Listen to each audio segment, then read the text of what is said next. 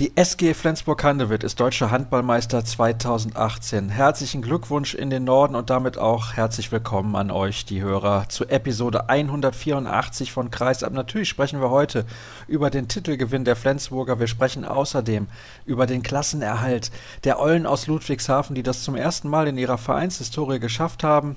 Denn bei den ersten Aufstiegen ging es immer direkt wieder runter in die zweite Liga. Und im Interview der Woche begrüße ich den ehemaligen Nationalspieler Stefan Schröder Schröder vom HSV Hamburg, der vor kurzem seine Karriere beendet hat. Aber zunächst sage ich Hallo an Ruven Möller vom Flensburger AW. Moin, moin. Hallo, moin. Ruven, du hast gestern extrem lange gearbeitet. Ja, das stimmt. Das war nach Mitternacht. Warum hat es sich denn so gezogen? Hast du auch das ein oder andere Bierchen verkostet? Ähm, ja, darf ich ja wahrscheinlich erzählen an dieser Stelle. Ein Feierabendbier gab es dann auch für meine Kollegen und mich. Wir haben da mit einer großen Mannschaft gestern relativ lange und viel gearbeitet. Und ja, das hatten sich dann alle Kollegen auch verdient. Das sehe ich genauso. Und die SG Flensburg-Handewitt hat sich den Meistertitel auch redlich verdient? Ja, finde ich schon. Also wenn du halt, dieser berühmte Spruch, wenn du nach 34 Spieltagen oben stehst, dann lügt die Tabelle nicht und ja, absolut. Also das kann man ja gar nicht anders sagen. Wenn man, wenn man am Ende der Saison Erster ist, dann hat man das auch verdient. Dann lass uns aber zunächst mal über das Spiel gegen Göppingen sprechen. 22 zu 21 hat die SG das gewonnen. Sie musste gewinnen, um deutscher Meister zu werden, aufgrund der Tordifferenz, denn die war besser bei den Rhein-Neckar-Löwen. Warum war es denn so eng? Ja, also ich habe damit nicht gerechnet. Ich dachte, dass sie die Woche vorher in Lübbecke ihr Spiel hatten, wo sie zittern und habe gedacht, dass sie Göppingen dann doch klarer schlagen. War nicht so, weil muss man erstmal großes Lob an Göppingen verteilen, die mit neun Spielern auf dem Spielbericht standen und die haben wirklich alles, alles nochmal reingehauen. Die ja, haben sich wirklich gewehrt, haben, haben gekämpft. Das, das war nicht schön. Die haben natürlich Tempo rausgenommen. Aber sie haben Flensburg alles abverlangt und ich glaube, dass bei der SG dann einfach irgendwann ja, die Knie weich wurden und ja, es blieb ja einfach die ganze Zeit eng. Und irgendwann war es ja gar nicht mehr so sicher, dass sie dieses Spiel gewinnen, wo irgendwie alle damit gerechnet haben vorher. Die Erwartungshaltung war riesig, die Halle war ausverkauft, alle wollten diesen Sieg sehen. Aber so einfach war es dann nicht. Und ja, die haben, haben sich zum Meistertitel gezittert, kann man glaube ich sagen. Man hat auch an der Stimmung in der Halle gemerkt, also ich habe es ja nur am Fernseher verfolgt, wie nervös alle waren. Als es dann knapp war, vor allem dann Mitte der zweiten Halbzeit, war das Publikum sehr, sehr leise. Ja, stimmt. Also es war eine Riesen-Euphorie vorher natürlich. Die Stehplätze waren ist eigentlich sonst immer nur beim Derby der Fall, aber die waren auch gestern schon anderthalb Stunden vorher voll und, und die Leute haben gesungen und, und wie gesagt, es war eine riesen Erwartungshaltung da. Aber es wurde dann auch irgendwann mal ruhiger und, und ein bisschen leiser.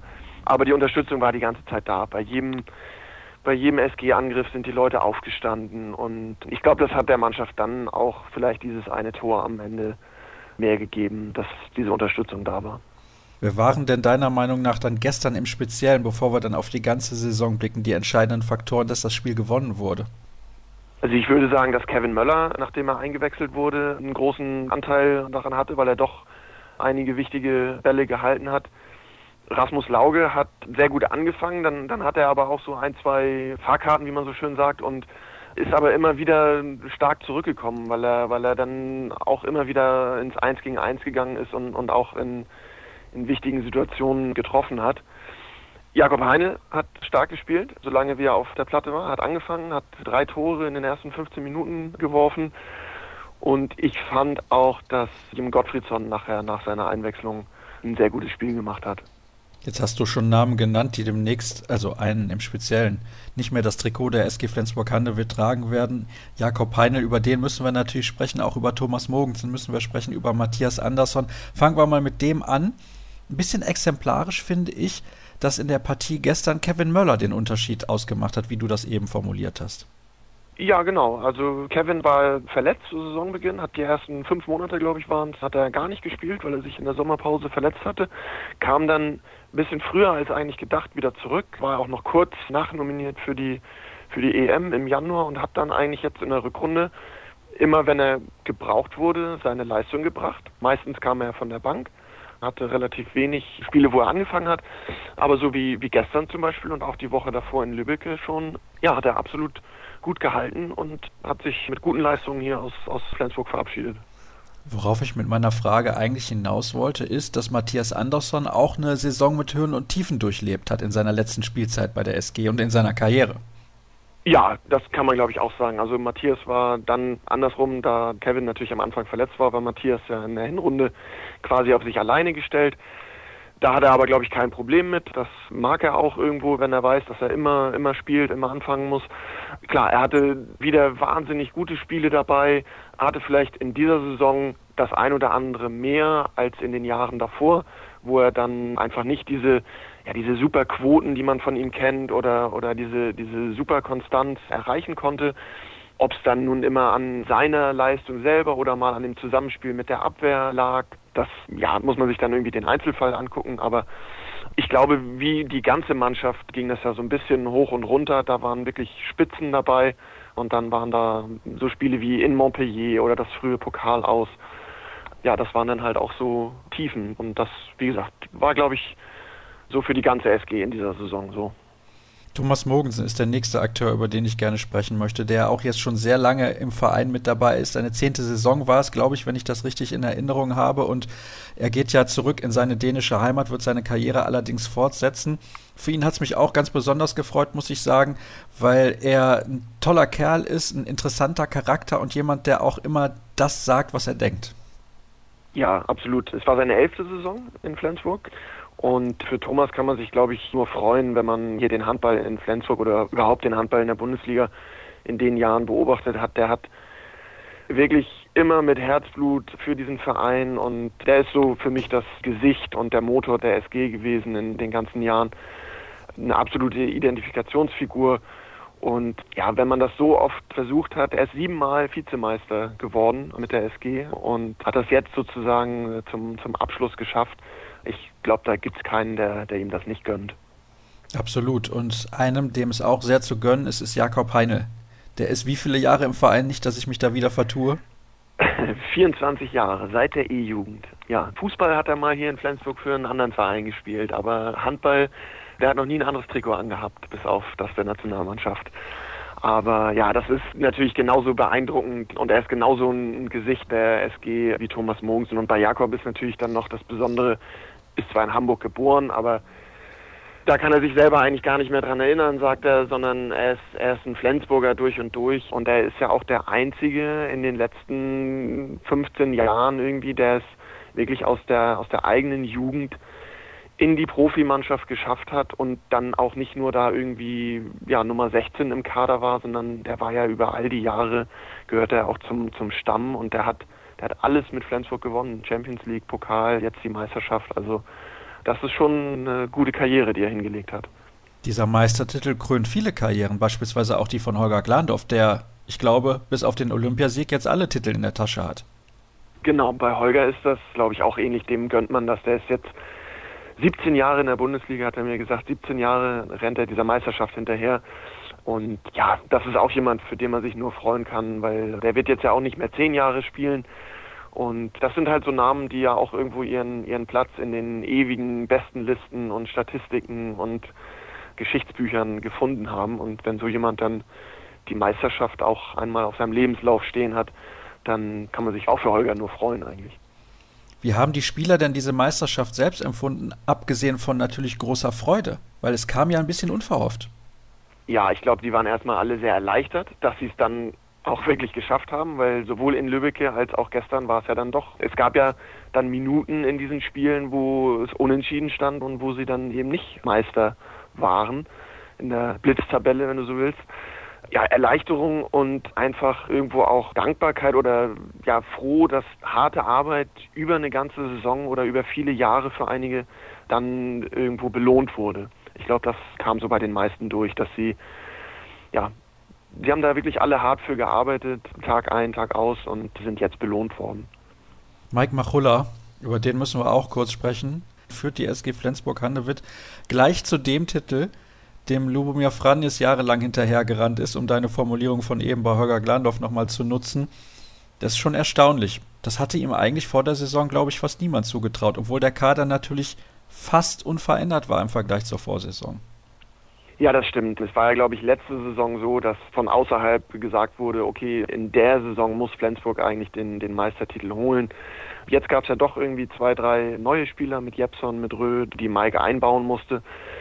Aber genau wie du sagst, die wenigsten haben ihm das eigentlich zugetraut und die Flensburger haben, haben immer selber gesagt, dass sie natürlich so lange wie möglich oben mitspielen wollen. Und man muss dann ja auch sagen, die Löwen waren halt sehr souverän und es war ja bis vor drei, vier Wochen oder, oder Spielen wirklich nicht abzusehen, dass die in drei Partien in Folge Punkte lassen. Also das, ja, das haben die Löwen ja, ja ewig nicht, nicht gemacht und Darum kam diese Meisterschaft jetzt sicherlich auch dann unverhofft für Mike und seine Mannschaft. Mike selber hat das gestern auch mehrfach betont und auch die Spieler haben das gesagt, die wissen alle schon oder, oder haben auch Lubomir Vranjes da noch einen großen Anteil zugeschrieben. Also was eigentlich so die durchgehende Meinung war, dass diese Mannschaft, wie sie jetzt da ist, die hat Vranjes ja über die Jahre zusammengestellt. Die haben sich dann halt nicht letzte Saison gekrönt, als er noch selber da war, sondern sie haben es dann diese Saison gemacht und in dieser Saison steht Mike an der Seitenlinie. Also einmal dieses, sie haben Vranjes nicht vergessen, aber sie haben auch gesagt, in dieser Saison war er halt nicht mehr da und es waren halt Mike und die Spieler, die jetzt 55 Spiele dafür gearbeitet haben und ja ihr Ding gemacht haben. Ich glaube, es ist so eine Kombination aus beiden. Da wurde eine, eine starke Mannschaft zusammengestellt, die dann ja aber auch trotzdem geführt werden musste in dieser Saison und das hat halt Mike dann gemacht und ich glaube, Mike und Lubo, die werden nochmal bei einer schönen Flasche Rotwein jetzt im Sommer ganz in Ruhe drüber sprechen und da gehen dann noch ein paar Glückwünsche hin und her. Da bin ich mir relativ sicher. Wobei her ist die Frage. Ne? In Westbrem hat es in dieser Saison nicht wirklich zu großen Erfolgen gereicht, außer zum nationalen Pokalsieg und der war eh eingeplant.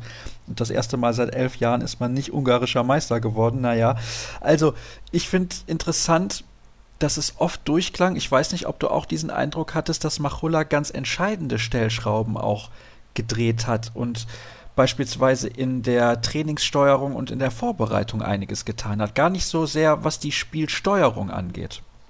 Ja, genau. Also er hat ja einen Athletiktrainer mit ins, ins Trainerteam geholt und man kann ja sagen, gestern waren alle 16 Spieler einsatzbereit am letzten Spieltag der Saison. Natürlich hat Flensburg auch in dieser Saison verletzte Spieler gehabt, aber ich glaube, dass so insgesamt die Mannschaft körperlich in einem sehr, sehr guten Zustand war die ganze Saison über. Und das kann ja dann über so einen langen Zeitraum auch nicht nur Zufall sein oder dass man Glück hatte, von, von schlimmen Verletzungen verschont zu bleiben. Es waren im Grunde nie Muskelverletzungen dabei. Also da hat mal, einer hat sich die Hand gebrochen, einer musste am Auge operiert werden. Das sind ja keine Sachen, die, die irgendwie ja, auf, auf Überbelastung im Training oder was zurückzuführen sind.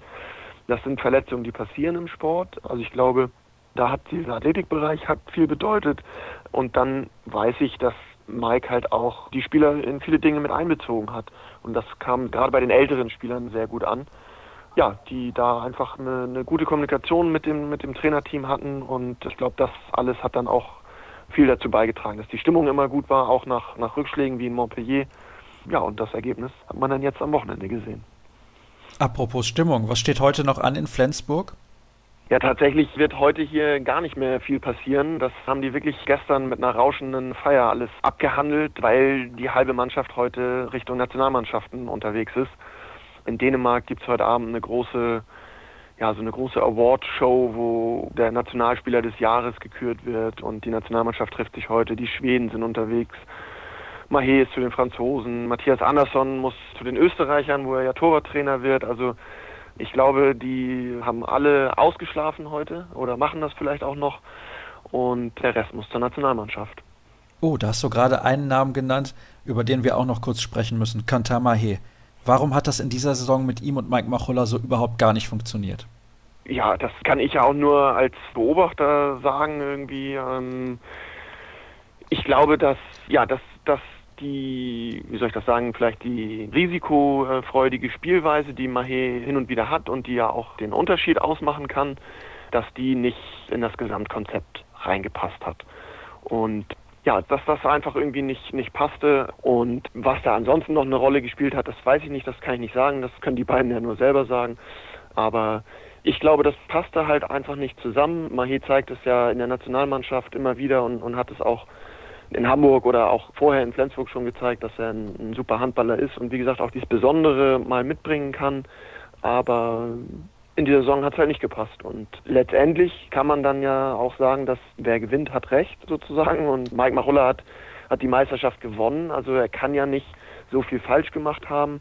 Und dass dann bei 16 Spielern im Kader, dass da vielleicht mal einer dabei ist oder auch zwei, wie auch immer, wo es nicht passt, das gehört dann auch, glaube ich, mit dazu. Das wird es in jeder Mannschaft geben.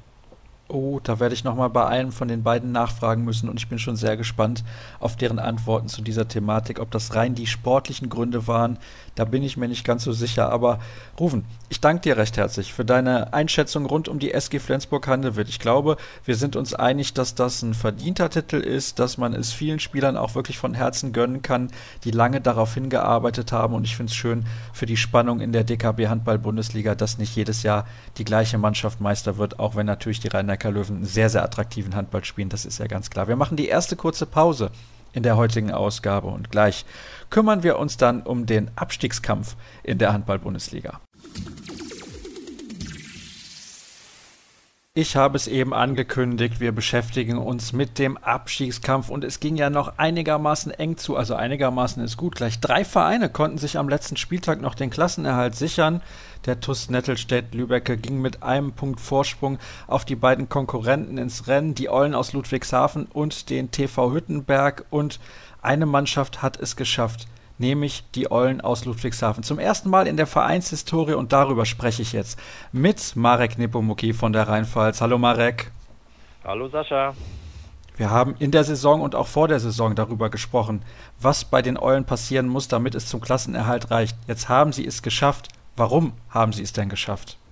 Ganz einfach, weil sie am Ende über dem glücklichen Strich äh, standen und vielleicht sogar ähm, einen kleinen mentalen Vorteil hatten, weil sie niemand auf der Rechnung hatte. Die sogenannten Handballexperten haben ja die Eulen und Hüttenberg vor der Saison als die Abstiegskandidaten Nummer eins abgestempelt und mit diesem Makel konnten sie ganz gut leben und ähm, Trainer Matschke hat ja schon direkt vor der Saison gesagt bei der Saisonpressekonferenz, der letzte Spieltag wird entscheiden, auf den arbeiten wir hin und seine hellseherischen Fähigkeiten haben sich bewahrheitet und so kam es. Und äh, sie hatten sich nie aus der Ruhe bringen lassen, auch mit diesen 17 Niederspielen ohne Sieg äh, hintereinander haben sie die Ruhe bewahrt, keinen Trainer rausgeworfen, äh, keine aktionistischen Handlungen getätigt und so ist es am Ende vielleicht ein bisschen mit Glück, aber es ist belohnt worden. Du hast gerade eine Serie von 17 Spielen angesprochen, bei denen man keinen Sieg einfahren konnte. Man konnte aber einen Sieg einfahren gestern gegen Erlangen. Lass uns zunächst mal über diese Partie sprechen. Warum wurde denn der HC Erlangen geschlagen? Äh, weil sie die, den größeren Willen hatten. Sie hatten alles in dieses Spiel gelegt. Äh, Trainer Matschke hat seine Spieler bis ins Detail vorbereitet. Er sagte mir nach dem Spiel, Normalerweise macht er so zwei Tage vorher seine Videosequenzen und dieses Mal, gab es eine Ausnahme, er hat schon am Dienstag begonnen, hat den Spielern fünf Videos gezeigt, äh, um exakt äh, jeden Plan zu haben, auch dass die Spieler einfach die Sicherheit hatten, wenn mal was schief läuft, ist Plan B da, ähm, dass sie einfach mit diesem Gefühl ins Spiel gehen, top vorbereitet zu sein und ihre Hausaufgabe zu lösen und das hast du dann auch gemerkt. Ähm, die Mannschaft schien immer gefestigt, auch als es zwischenzeitlich 5 äh, zu 8 stand. Alles gut, alles ruhig, haben es aufgeholt und dann, als sie erstmals in Führung gegangen sind, haben sie es auch nicht mehr her, äh, hergegeben.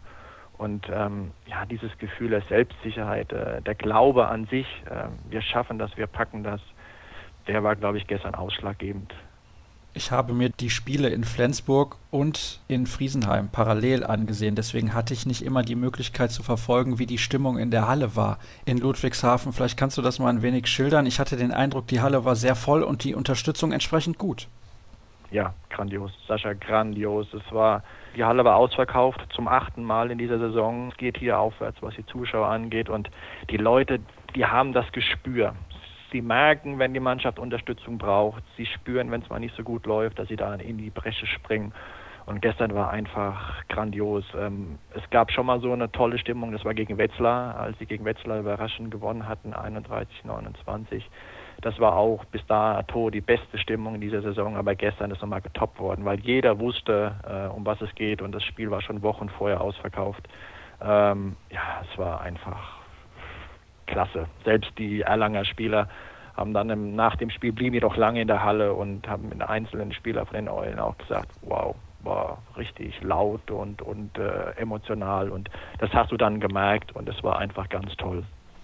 Ich finde interessant der Saisonverlauf der Eulen. Du hast jetzt eben diese lange Serie schon angesprochen, in der man aber auch ein paar Punkte geholt hat. So ist es nicht drei Unentschieden, gab es immerhin in Erlangen, mhm. zu Hause gegen GWD Minden und zu Hause auch gegen Lübecke, wobei das ja auch Spiele waren, die man durchaus hätte gewinnen können. Warum glaubst du, hat die Vereinsführung und das Umfeld zu jeder Zeit die Geduld bewahrt? Denn es hätte ja auch anders kommen können, wie so oft das so ist im Abstiegskampf. Man entlässt den Trainer und versucht es mit diesem Mittel.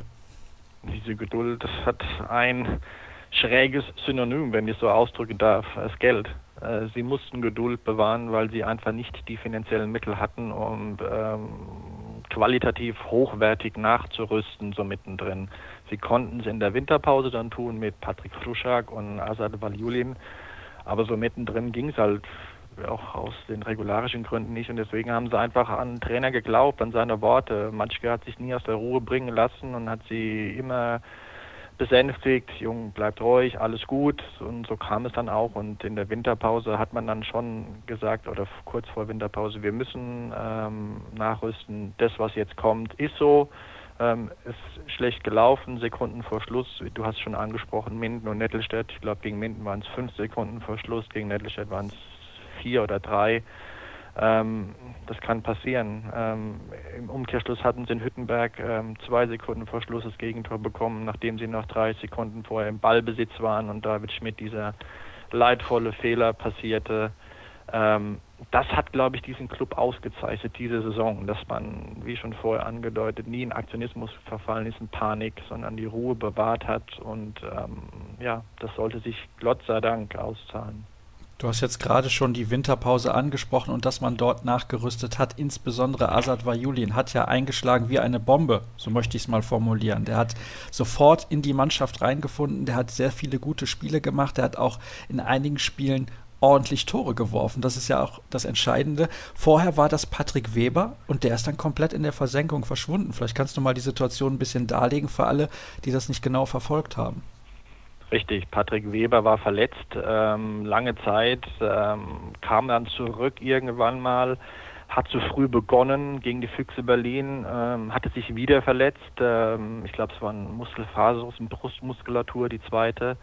Ähm, fiel dann somit lange aus und man hat dann gesehen, okay, wir haben auf dieser Königsposition im linken Rückraum nur einen, das ist äh, Gunnar Dietrich. Äh, damit kann man keinen Abstiegskampf bestehen. Zumal auch Dietrich der Abwehrchef ist und man hat eine Alternative gesucht und die Alternative kam dann Gott sei Dank aus Lemgor mit Asad Valjulin und dass der dann, wie du schon sagst, so einschlägt, das war grandios. Ähm, der hatte in 63 Tore jetzt erzielt äh, in der Rückrunde und hat zum Teil gegen Minden und Lübeck acht Tore geworfen, gegen Gummersbach und Flensburg sieben. Also er hat da einen sehr großen Anteil daran, dass der Höhenflug stattgefunden hat und dass sie drin geblieben sind, zumal er ja auch sehr variabel einsetzbar war, nicht nur im Angriff, sondern auch in der Abwehr, er konnte dann den Innenblock mit Dietrich äh, bilden und die sind ja beide sehr, sehr groß, 2,3 Meter, 2,7 Meter, sieben, also da musste erstmal durchkommen und ähm, das hat dem Trainer eben auch sehr viel variable, variable Möglichkeiten gegeben, ähm, mit Valjulin Dietrich entlasten und dann hin und fort. Und ja, wie du sagst, absolut ähm, eine Verstärkung, ähm, an der man jetzt auch dran ist, sie zu halten. Äh, da werden Gespräche geführt. Ja, ich glaube, das ist ja auch für den Spieler interessant. Er hat gesehen, dass es in dieser Mannschaft für ihn gut funktioniert. Wobei in der kommenden Saison wird sicherlich schwierig, aber da werden wir dann zum Ende unseres Gespräches nochmal genauer drauf eingehen. Vier der letzten neun Spiele wurden gewonnen, unter anderem in Lübecke beim direkten Konkurrenten und zu Hause gegen den TV Hüttenberg, auch ein direkter Konkurrent. Hätte man eines dieser beiden Spiele nicht gewonnen, wäre man wahrscheinlich abgestiegen. Das sagt auch einiges über diese Mannschaft aus. Korrekt. Wie zu Beginn. Sie wusste, um was es, um, um was es geht, worauf es ankommen wird und man hat dann auch schon im Vorfeld genau gesagt, auf diese beiden Spieler kommt es an, weil zuvor gab es wenig Chancen zu gewinnen und danach gab es wenig Chancen zu gewinnen. Melsung, Rhein-Neckar Löwen, brauchen wir nicht drüber zu reden. Ähm, und man hat sich dann auf diese zwei Spiele absolut fokussiert, konzentriert und äh, Gott sei Dank hat es geklappt. Äh, in Nettelstedt, sechs Sekunden vor Schluss, hat David Schmidt das entscheidende Tor erzielt und gegen Hüttenberg war es eigentlich eindeutiger. Da war es klarer, da hat man, glaube ich, fast nie zurückgelegen, immer geführt. Und ähm, der Sieg war einfacher als in Nettelstedt, wobei, wie du gesagt hast, hätten sie Nettelstedt verloren, wäre das Hüttenberg-Spiel ja fast schon ohne Bedeutung gewesen. Und somit war der Fokus ganz klar Nettelstedt, hat funktioniert, weil die Mannschaft dort auch wieder als Mannschaft funktioniert hat. Äh, wer waren die entscheidenden Faktoren? Asad Valjulin und David Schmidt, äh, zwei ganz, ganz, ganz große Stützen in dieser Saison die einen riesen Anteil an diesem Ligaverbleib haben. Und dieser Ligaverbleib, ich habe es eben schon mal gesagt, ist der erste in der Vereinshistorie. Das heißt, es ist auch der größte Erfolg der Vereinshistorie. Das wollen wir jetzt hier nicht unter den Teppich kehren. Absolut, absolut. Der größte Erfolg vor ein paar Jahren war der erste Aufstieg in die Bundesliga. Da ging es sofort wieder runter. Dann ging es 2014 hoch, sofort wieder runter. Und jetzt hat man gesagt, man will es endlich schaffen, auch aufgrund der neuen Regelung mit nur zwei Absteigern. Und es ist der absolut größte Erfolg in der Geschichte, der extrem gebührend äh, gefeiert wurde und jetzt noch diese Woche gefeiert wird, weil die Mannschaft heute Morgen um 5 Uhr, elf Spieler, nach Mallorca geflogen sind und dort äh, es krachen lassen. Oh, da glaube ich aber, sind einige mit wenig Schlaf in den Flieger gestiegen. Da bin ich mir relativ sicher. Ja, Marek, dann lass uns mal ganz kurz anreißen, welche Perspektiven diese Mannschaft denn hat. Hat die Mannschaft das Zeug, dann nächstes Jahr auch in der Liga zu bleiben? Ja, ich weiß, es ist noch einige Zeit hin, bis die neue Spielzeit anfängt und wir werden ja dann auch in unserer Saisonvorschau wieder auf die neue Spielzeit blicken. Aber was sind so die Perspektiven der Eulen aus Ludwigshafen? Die bleiben gleich, Sascha. Sie haben gestern, nachdem äh, der Klassenverbleib äh, geschafft war, äh, T-Shirts ausgekramt. Äh, auf dem T-Shirt steht vorne drauf Abstiegskandidat Nummer 1 auch in der neuen Saison. Also sie wissen genau, was in der neuen Saison auf sie zukommen wird. Da wird das Ganze von vorne beginnen. Da geht es äh, von Beginn an gegen den Abstieg und ähm, ja, sie, sie, geben sich keine Illusionen hin. Äh, es wird nur darum gehen, wieder dieses Wunder von Ludwigshafen, so wie Sie es tituliert haben, ähm, auch nächstes Jahr äh, zu vollbringen und ähm, zu schauen, dass man auf Platz 16 steht. Nichts anderes äh, steht auf der Tagesordnung. Und dafür sind sie jetzt schon dabei, eben die Mannschaft aufzurüsten. Es gab sechs Abgänge, wenn man will acht. Während der Runde ging ja auch Oliver Hess und Robin Egelhoff hatte aus gesundheitlichen Gründen ähm, den Vertrag aufgelöst. Jetzt sind sechs gegangen. Ein ganz schwieriger Verlust ist, oder sehr großer Verlust ist David Schmidt, der zum TVB Stuttgart wechselt, der stellvertretende Kapitän. Ähm, und für ihn äh, sucht man jetzt noch auf seiner Position im rechten Rückraum definitiv einen Spieler und noch einen Torwart. Ähm, das sind noch zwei Positionen, die definitiv ähm, besetzt werden müssen. Ähm, vorausgesetzt Alexander Feld und Asad Valjulin äh, unterschreiben. Da hat der äh, Verein ihnen zwei unterschriftsreife Verträge vorgelegt und ähm, da hofft man jetzt, ähm, dass man sich einigt. Beide Spieler sagten mir gestern, sie wollen unbedingt bleiben. Ihnen gefällt es sehr, sehr gut. Besonders Assad er fühlt das Vertrauen des Trainers und in den vier Monaten hat er sich toll eingelebt und es ist klasse hier. Es hängt jetzt, glaube ich, an Kleinigkeiten ab äh, und ähm, die Tendenz äh, ist so hin, dass die beiden bleiben und dann, wie gesagt, Torwart und Rückraum rechts. Mehr kann der Verein sich nicht leisten. Äh, dafür ist der Etat zu gering. Äh, mit 1,2 Millionen. Ähm, man wird wahrscheinlich jetzt versuchen, in der Winterpause, ach, der Winterpause, Entschuldigung, jetzt in der Sommerpause ähm, Sponsoren zu gewinnen, ähm, die dann den Etat erhöhen. Das war ja auch das Saisonziel oder das langfristige Ziel der neuen Geschäftsführung, die vergangenes Jahr angetreten ist, bis 2020 ein Etat von zwei, äh, 3 Millionen äh, zu akquirieren. Man ist jetzt bei 1,2, sprich müsste man in dieser Saison mit der neuen Saison bei 2,1 stehen und am 2020 3 zu haben. Ähm, daran werden sie gemessen und daran wird sich daran wird auch entscheiden, sich entscheiden, ob die Mannschaft auf lange Frist konkurrenzfähig bleibt in der Bundesliga oder ob sie immer mit dem kleinsten oder geringsten Etat ums Überleben kämpfen muss.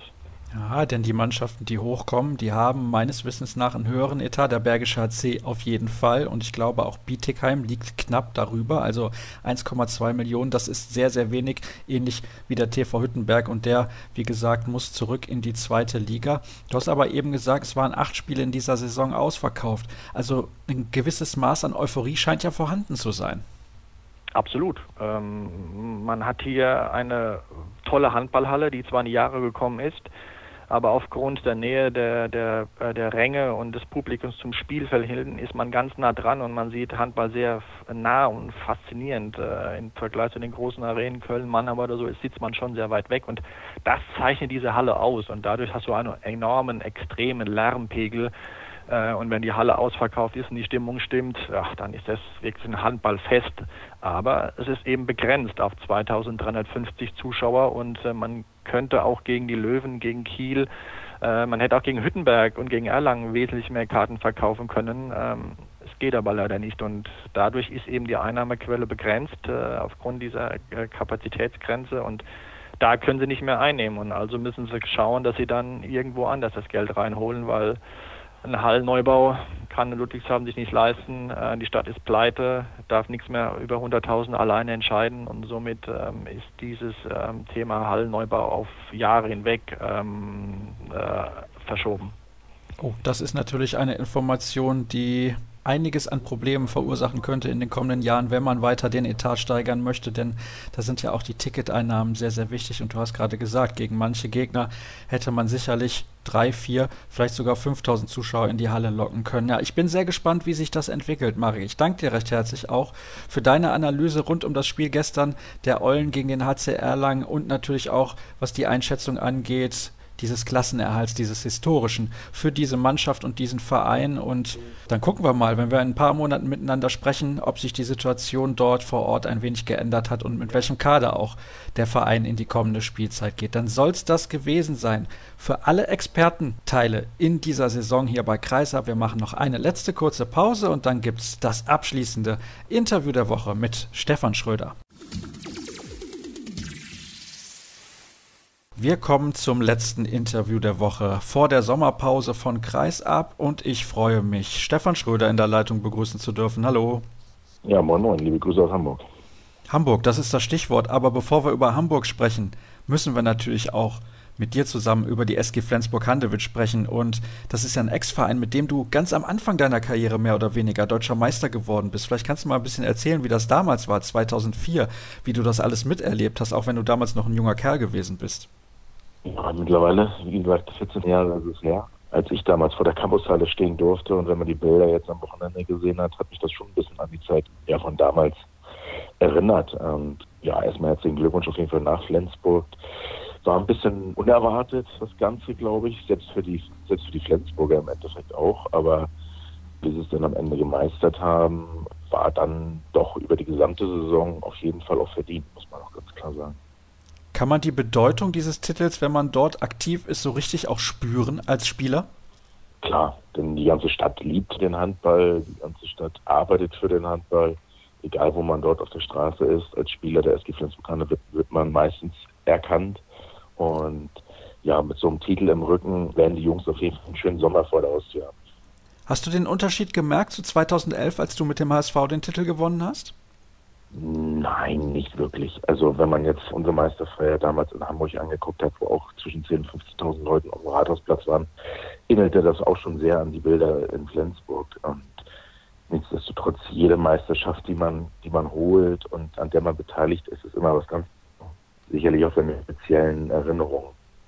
Dann sprechen wir doch mal ein bisschen über deine Erinnerungen. Du hast jetzt sehr, sehr lange für den HSV gespielt. Du hast auch den Gang in die dritte Liga mitgemacht, aber Aktuell seid ihr ja in die zweite Liga aufgestiegen. War das eine Saison nach Maß für euch?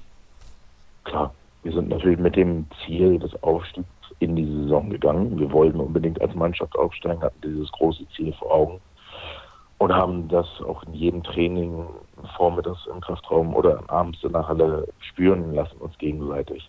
Also da wurde nie irgendwie sich mal zurückgelehnt, sondern wirklich fast das komplette Jahr sehr engagiert und sehr konzentriert gearbeitet und am Ende haben wir uns natürlich dann mit dem Aufstieg belohnt.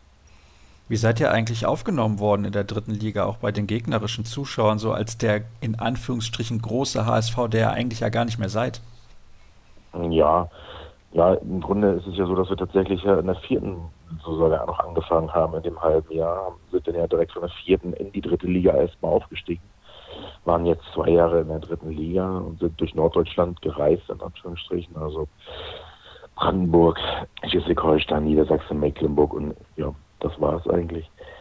Das war aber schon für die meisten Mannschaften doch immer auch das Spiel des Jahres. Und das haben wir auch nicht nur auf der Platte gespürt, sondern natürlich auch bei den Zuschauern, bei den Gästefans. Wenn wir da angereist sind, war die Halle meistens voll und ja, die Mannschaft, die gegnerische Mannschaft auch dementsprechend immer hoch motiviert. Und deswegen war jedes Spiel im Grunde auch immer für uns ein Spiel, wo wir immer mindestens 100 Prozent geben mussten. Das hat ja auch relativ gut funktioniert. 50 zu 6 Punkte, 7 Punkte Vorsprung am Ende der Saison vor dem TSV Altenholz und damit dann der Sprung in die zweite Liga. Da haben wir vor einigen Wochen ja auch mit Stefan Flom hier im Podcast drüber gesprochen. Erstmalig in der zweiten Liga der HSV, weil ich damals gesagt habe, der HSV ist zurück in der zweiten Liga, stimmt natürlich nicht. Als die Insolvenz anstand, wie war das denn für dich persönlich? Hast du damals sofort gewusst, ich möchte eigentlich in Hamburg bleiben, wenn das irgendwie möglich ist, oder hast du auch einen Wechsel in Erwägung gezogen? Nein, also denn es war schon so, dass ich familiär und das von dem Zeitpunkt damals auch beruflich hier verwurzelt war und für mich ging es darum, als ich rauskristallisierte, dass es hier eine Chance gibt, wieder was Neues mitzugestalten, mit neu aufzubauen, war für mich von der ersten Sekunde an klar, dass ich hier weiterhin ja, meinen Beitrag dazu leisten möchte und deswegen kam für mich nie ein Wechsel in Frage. War das damals irgendwie ein Gefühl der Ohnmacht für dich? als das alles zu Ende gegangen ist, so plötzlich, weil man als Spieler im Prinzip ja nichts machen kann. Selbstverständlich ist das ein Gefühl von Hilflosigkeit.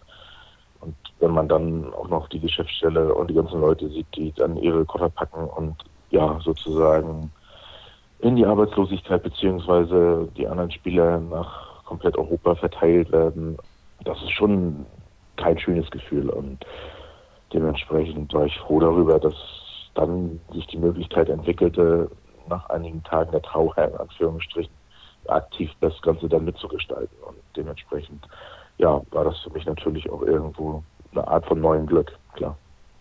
Dass du damals lange gebraucht hast zu verarbeiten, wenn man so viele Jahre auch für den Verein alles gegeben hat. Ihr habt ja unendlich viele Titel auch gewonnen. Also Deutsche Meisterschaft, DHB-Pokal, Europapokale, die Champions League. Ich nehme an, das geht nicht spurlos an einem vorüber. Ja, es ist schon so, dass es im ersten Moment irgendwo schon einen niederschlägt, aber ich arbeite da so frei nach dem Motto, das liegt in meiner Natur, sich so lange mit solchen Sachen zu beschäftigen, sondern so nach dem Motto, eine Tür geht zu, dann geht eine neue Tür auf und dementsprechend habe ich versucht, da in die Zukunft zu gucken und wie gesagt, die Chance ergab sich dann was Neues dann mitzugestalten und da war ich auch sehr froh drüber, ganz klar.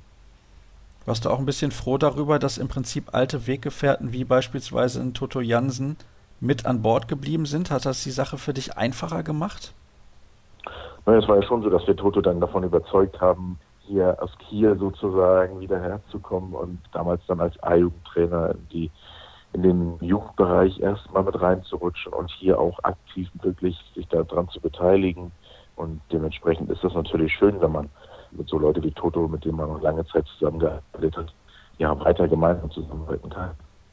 Wie war das für dich, dass ein ehemaliger Mitspieler jetzt im Prinzip im Training dir sagt, was du machen musst? War überhaupt kein Problem. Viele haben mich danach gefragt, wie ist denn das, wenn der Toto dir sagt, spring höher oder was weiß ich. Nein, also wir haben uns da schon auch sehr ausgetauscht über die ganze Situation und das war im Grunde kein Problem. Also wir respektieren uns beide gegenseitig und wenn der Trainer sagt, mach das, dann versuche ich das auch umzusetzen. Egal, ob das jetzt ein alter Mitspieler ist oder ob er ein Bundestrainer war. Ah, Bundestrainer, das ist ein gutes Stichwort. Du hast ja auch in der Nationalmannschaft gespielt, hattest da aber natürlich auch über all die Jahre sehr, sehr große Konkurrenz auf dieser Position, insbesondere mit Florian Kehrmann, einen sehr, sehr starken Akteur, der viele Jahre auch international richtig herausragende Leistungen gebracht hat. Ist das das einzige Makel, will ich nicht sagen, weil ich meine, Nationalspieler zu werden, ist ja schon was Großes. Der einzige Makel deiner Karriere, dass du es da nicht zu mehr Länderspielen gebracht hast und vielleicht auch zu einem internationalen Erfolg mit der Nationalmannschaft? Ich sag mal so, ich habe drei Turniere gespielt, hatte dann ein bisschen Verletzungspech bei der in Österreich, habe knapp 50 Länderspiele. Das will ich jetzt auch nicht unterbewerten. Ich war bei zwei Turnieren dabei, wo ich aktiv in der Mannschaft sozusagen das Ganze miterlebt habe. Selbst 2007 war man ja ganz nah dran und war im Hotel und hat seine Medaille auch bekommen und alles, was dazu gehört.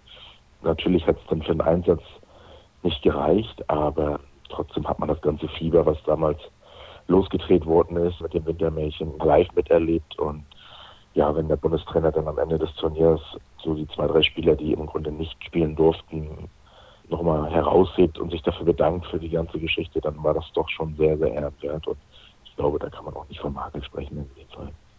Ist das die schönste Erinnerung deiner aktiven Laufbahn oder ist die schönste Erinnerung vielleicht eine, die gar nichts mit Titeln zu tun hat? Oh, es gab so viele Erinnerungen, wenn man jetzt darüber nachdenkt. Und ich wurde nach meiner Karriere jetzt sozusagen auch schon gefragt, was war denn nun der schönste Titel? Aber ich glaube, jeder Titel ist irgendwo was ganz Spezielles und jede Erinnerung hat irgendwo seinen ganz speziellen Reiz. Und ich glaube, wenn man da jetzt auch selbst einen Titel irgendwie nach vorne heben würde, würde man einem anderen Titel vielleicht nicht gerecht werden. Und Ungerechtigkeit mag ich nicht. Das ist einfach so. Und deswegen hat, wie gesagt, jeder Titel auch irgendwo eine spezielle Erinnerung mit ganz speziellen Menschen und Spielern und versuche ich alle irgendwie zu konservieren. Gibt es denn zumindest den einen oder anderen Akteur, ich nehme an schon, wenn man so lange in einem Verein spielt, wie du das getan hast beim HSV, der ein richtig guter Freund geworden ist?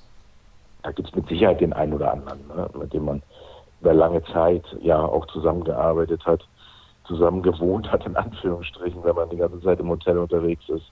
Und selbst mit Matti Flor, das war immer so meine Bezugsperson auch. Und zudem habe ich natürlich auch weiterhin noch sehr viel Kontakt, ganz klar. Hast du denn da was gehört? Wird er weiterspielen in Balingen? Wenn ich was gehört hätte, würde ich es dir nicht sagen. Oh, das ist aber ein Skandal. Das ja. überlege ich mir dann ja. noch rauszuschneiden. So kann ich das natürlich nicht stehen lassen hier im Podcast. Nee, Spaß beiseite.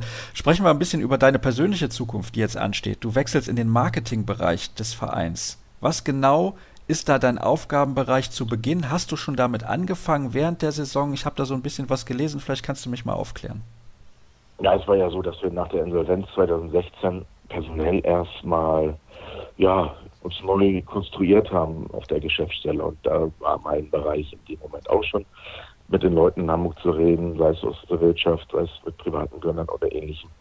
Und habe dort im Grunde die letzten zweieinhalb Jahre auch schon aktiv am Geschäftsstellenleben teilgenommen. Das Ganze wird sich jetzt ein bisschen wieder mehr verfestigen. Aber es wird nur ein Teilbereich meiner Aufgabenstellung sein. Ich werde weiter noch bei einem Unternehmen hier in Hamburg anfangen, was mir dann auch weiterhin trotzdem noch ermöglicht, für den Verein Aufgaben zu bewerkstelligen. Und da freue ich mich darauf. Erstmal mache ich jetzt ein bisschen Urlaub, werde ein bisschen den Kopf frei kriegen und ab 1.8. geht es dann bei mir wirklich aktiv los. Ja, ich denke, nach so einer langen Karriere hat man ein bisschen Urlaub und Abschalten auch verdient. Du hast das vielleicht zuletzt auch mitbekommen, denn eben hast du ja gesagt, also du hast den Handball noch verfolgt, beziehungsweise tust das ja immer noch. Es gibt ja Akteure, die sagen, das Schwierigste ist, dass man im Prinzip nie frei hat. Also man kann nie selber entscheiden, wann man wo ist. Jetzt machst du halt mal Urlaub, weil du das jetzt endlich selber entscheiden kannst. Ist das so der einzige negative Aspekt, den man als Sportler während einer Karriere so erlebt? Ja, also es ist natürlich so, dass man immer speziell auf den Sommer nur seine Zeit für den Urlaub und für die Familie sozusagen hat. Dazwischen ist man schon relativ eingeschränkt. Aber das ist nur ein kleiner Teil dieses großen Ganzen, was im Grunde so ein bisschen negativ ausschlägt. Denn es ist ein Privileg und dafür bin ich auch sehr, sehr dankbar, das so lange Zeit gemacht haben zu dürfen. Also sein Hobby zum Beruf. Und ich würde sagen, 95 Prozent an dieser ganzen Geschichte ist positiv und dementsprechend habe ich das sehr genossen, diese Zeit, ganz klar. Wenn du jetzt sagst, das ist ein Privileg, ist der Handball generell auf einem guten Weg, deiner Meinung nach? Es gibt sicherlich Stellschrauben, an denen man drehen muss, damit der Handball auch weiterhin bei der ganzen Konkurrenz im Sport, sag ich mal, auch weiterhin wettbewerbsfähig bleibt. Und dementsprechend denke ich, dass natürlich auch die Erfolge der Nationalmannschaft, die Erfolge auch im, im, ja, im Vereinsbereich, im internationalen Bereich wieder mehr in den Fokus kommen müssen. Aber ansonsten denke ich, ist der Handball in Deutschland natürlich nicht wegzudenken, auf keinen Fall. Machst du dir ein bisschen Sorgen um den Handball in Deutschland? Das hört sich ein klein wenig so an, wenn man jetzt auch sieht, zweimal hintereinander keine deutsche Mannschaft beim Final Four der Champions League mit dabei. Nicht, dass die Franzosen uns da komplett den Rang ablaufen? Oh, ich glaube, das ist nur eine Momentaufnahme und bin fest davon überzeugt, dass nächstes Jahr auch wieder eine Mannschaft beim Final Four sein wird. Aber natürlich, wenn man sich die Mitgliederzahlen auch in den Vereinen anguckt, sind wir da schon irgendwo so in einer kleinen Stagnation, wenn nicht sogar verlieren wir Mitglieder im deutschen Handball. Und da muss man natürlich in der Basis auch vielleicht einen Ticken mehr wieder investieren. Nicht nur an Geld, sondern auch an, an, an, an Arbeit, nicht nur jetzt von uns Spielern, sondern auch von der Basis, damit wir da auch wieder genug Nachwuchs auch wieder ranbekommen für die ganze Geschichte. Und das ist aber nicht nur im Handball ein Problem, sondern auch in anderen Sportarten Denn die, ja, diese klassischen Nachmittagsbeschäftigungen in Vereinen Sport zu treiben, das wird natürlich immer weniger und das macht mir schon ein bisschen Sorgen, muss ich ganz klar sagen, ja. Merkt ihr das in Hamburg auch? Ja, na klar. Also es ist schon so, dass der Hamburger Handballverband auch nicht wirklich steigende Zahlen hat. Aber es wäre schön, wenn natürlich Kinder nicht ganz so viel vor dem Computer oder vor dem Handy sitzen, sondern in die Vereine gehen und sich dort aktiv am Vereinsleben beteiligen. Das natürlich nicht nur für den Handball zu, sondern auch für andere Sportarten. Und ja, es würde mich natürlich schon glücklich machen, klar. Wenn du einen Wunsch frei hast für die Zukunft des HSV, weil ich glaube, ich kann sagen, dein HSV, was würdest du dir da wünschen? Ich würde mir wünschen, dass Kontinuität, Nachhaltigkeit und der Erfolgshunger niemals nachlassen, den wir jetzt gerade an den Tag legen. Und dann wird sich alles weiter von selbst einstellen. Das ist doch ein Wunsch, dem kann ich mich nur anschließen. Stefan, ich danke dir recht herzlich, dass du mir zur Verfügung gestanden hast. Zum letzten Kein Interview der Woche in dieser Saison und dann soll es das auch gewesen sein mit Kreisab für die Spielzeit 2017, 2018. Ich möchte mich nochmal recht herzlich bedanken bei allen Experten, die mit dabei gewesen sind. Und wie immer und nach wie vor, das möchte ich auch nochmal betonen, tun das die Kollegen allesamt in ihrer Freizeit und das ist alles andere als selbstverständlich. In der Sommerpause gibt es natürlich wie in der Vorsaison auch einige Ausgaben unseres Formats Mixed Zone. Da müsst ihr dann reinschauen auf unseren Social Media Kanälen, beispielsweise unter facebook.com slash kreisab, bei Twitter at kreisab.de oder auch bei Instagram unter dem Hashtag kreisab. Da gibt es dann wie immer alle Informationen, wenn es dann auch neue Sendungen gibt. Ich hoffe, ihr bleibt uns auch in der neuen Spielzeit dann gewogen. Danke für eure Aufmerksamkeit in dieser Saison. Ich wünsche euch einen schönen Sommer und bis demnächst. Macht's gut.